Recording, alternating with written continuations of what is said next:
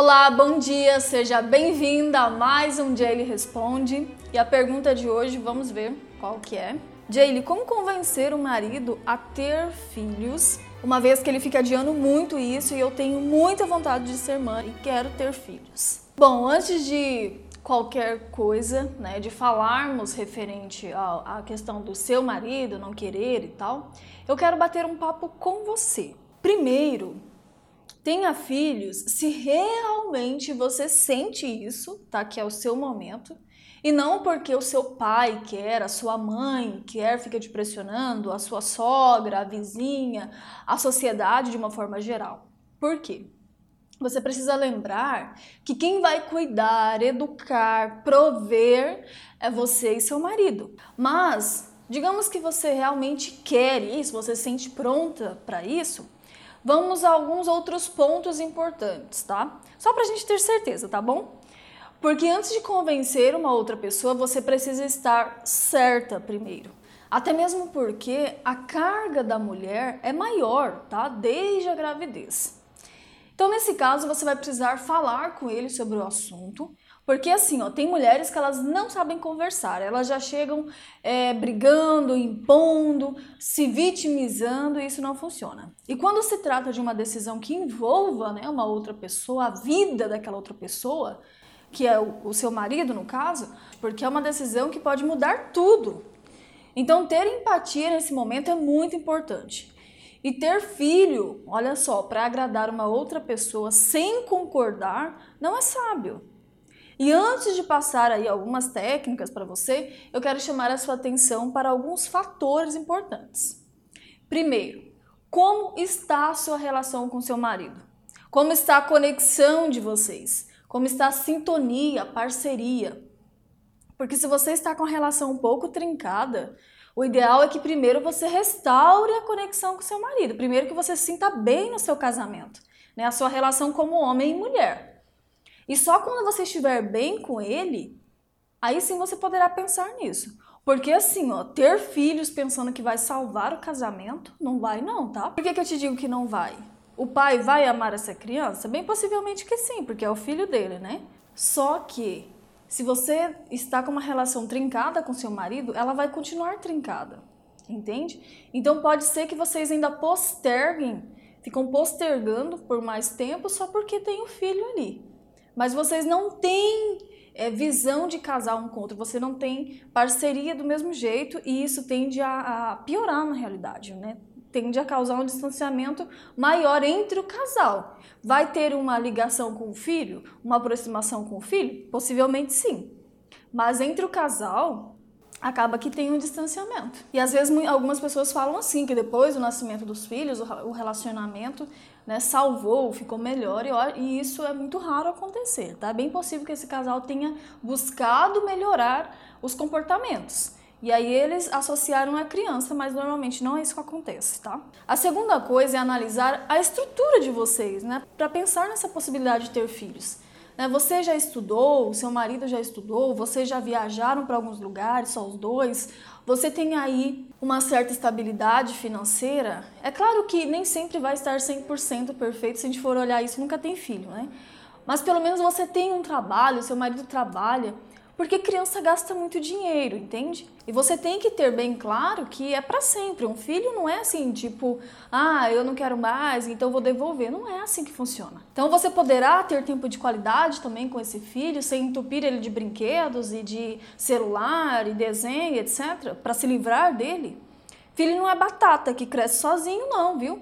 Terceiro ponto, você já trabalhou seu psicológico, ou seja, você estudou sobre isso, você tem alguma ideia como é o processo da chegada de um novo ser na sua vida e na vida de vocês?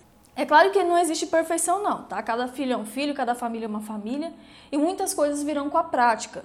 Mas o fato é que além de todas as coisas incríveis de ter um filho, de todos os momentos, de todo o amor incondicional, tem um outro lado aí, que é um pouco mais duro, e você precisa estar ciente de tudo isso. Você não pode passar essa responsabilidade para outros, entende? Você não pode passar para jogar para sua mãe, jogar para sua sogra, jogar para não sei quem, jogar para os professores. É uma responsabilidade que você e seu marido vai ter que ter. E talvez seja esses os medos justamente que o seu marido tem.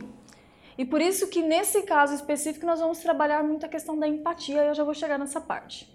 Bom, mas se você já pensou em tudo isso que eu te falei, Jaylee, olha, eu já pensei em tudo isso, já pesquisei sobre isso, eu realmente estou certa aí que eu quero ser mãe. Já me sinto pronta para isso. Agora eu quero convencer aí né, o meu marido, quero que ele esteja nessa sintonia também que eu estou. Então vamos a algumas técnicas, tá? Como eu disse, eu acho interessante você conversar mais com ele no sentido de trabalhar a empatia, tá bom? O que, que é você trabalhar a empatia? Realmente se colocar no lugar da outra pessoa, né? Depois você vai usar palavras como eu entendo você. Eu sei que passam muitas coisas na sua cabeça. Eu sei que é uma grande responsabilidade, mas nós estamos juntos nessa. Você pode ficar tranquilo, você não está sozinho, porque a nossa parceria vai continuar a mesma. Eu sei que a criança vai tomar um pouco do nosso tempo, vai mudar algumas coisas, sim, mas eu quero que a gente continue sendo um casal, como sempre a gente foi, né? Tendo as nossas conversas, tendo os nossos momentos, fazendo muito sexo. O que vamos precisar na realidade, muito mais para relaxar. Eu digo isso porque muitos homens têm medo de perder esses momentos com a esposa, sabe? Esse lado sexual. Porque é o que normalmente acontece, tá? Então, muitas mulheres se distanciam muito do marido quando nascem os filhos nesse sentido de intimidade.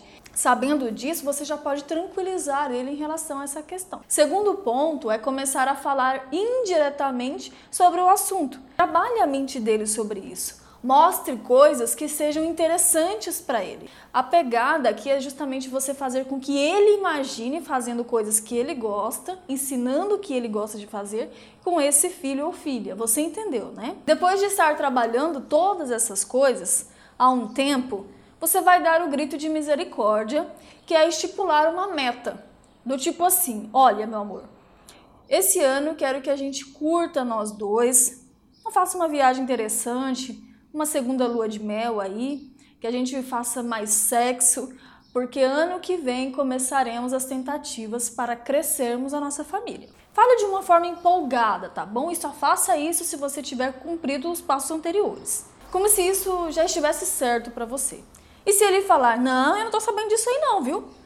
Você não dá importância. E aí você continua com o plano, fazendo todas as coisas anteriores, trabalhando a mente dele, até que, quando chegar próximo da sua meta, você começa a marcar as consultas para a preparação de tudo, tá? E algo muito importante aqui é envolver o seu esposo em tudo, porque o seu objetivo é que vocês dois sejam pais e não você sozinha ser mãe.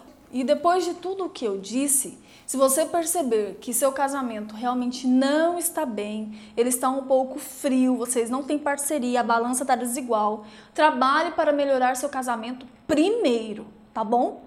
Assista meus vídeos, se inscreva para o meu workshop. O quanto antes você ficar bem com seu marido no seu casamento, o quanto antes você pode planejar os filhos.